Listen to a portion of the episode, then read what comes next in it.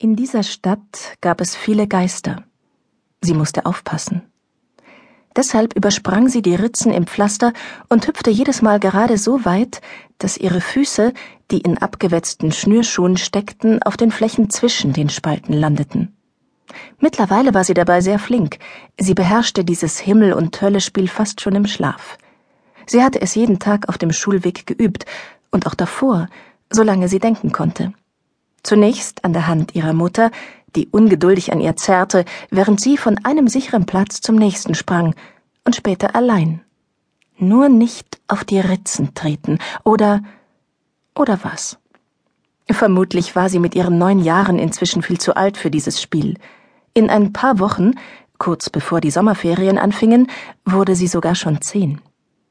Trotzdem spielte sie es weiter, größtenteils aus Gewohnheit, aber auch aus Angst vor dem, was passieren könnte, wenn sie damit aufhörte. Das nächste Stück hatte es in sich, denn hier war das Pflaster in ein von Zacken durchzogenes Mosaik aufgebrochen. Sie überwand den schwierigen Abschnitt, indem sie auf zehn Spitzen von einer kleinen Insel zur nächsten hüpfte. Dabei schlugen ihr die Zöpfe gegen die heißen Wangen und die Schultasche mit den schweren Büchern und ihrer nur halb geleerten Lunchbox an die Hüfte. Hinter sich hörte sie Joannas Schritte, wandte sich jedoch nicht um. Ihre kleine Schwester trödelte wie immer hinter ihr her und hielt sie auf. Gerade hörte sie sie wieder jammern. Rosie. Rosie, warte auf mich. Beeil dich ein bisschen, rief sie über die Schulter zurück.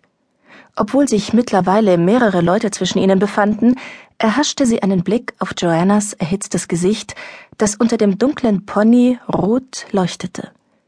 Ihre kleine Schwester machte einen ängstlichen Eindruck und hielt vor lauter Konzentration die Zungenspitze an die Unterlippe gepresst. Ihr Fuß landete auf einer Ritze. Sie schwankte für einen Moment und trat dann auf eine weitere Spalte. Das passierte ihr ständig. Sie war ein ungeschicktes Kind, das oft Essen verschüttete und sich regelmäßig die Zehen anschlug oder in Hundekacke trat. Beeil dich, wiederholte Rosie ärgerlich, während sie weiter an den anderen Fußgängern vorbeihüpfte.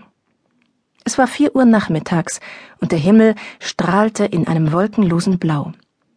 Das grelle Sonnenlicht auf dem Pflaster tat ihr in den Augen weh.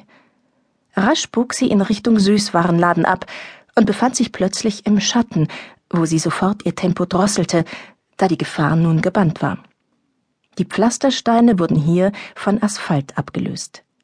Sie ging an dem Mann mit dem pockennarbigen Gesicht vorbei, der tagtäglich in der Tür saß und eine Büchse neben sich stehen hatte.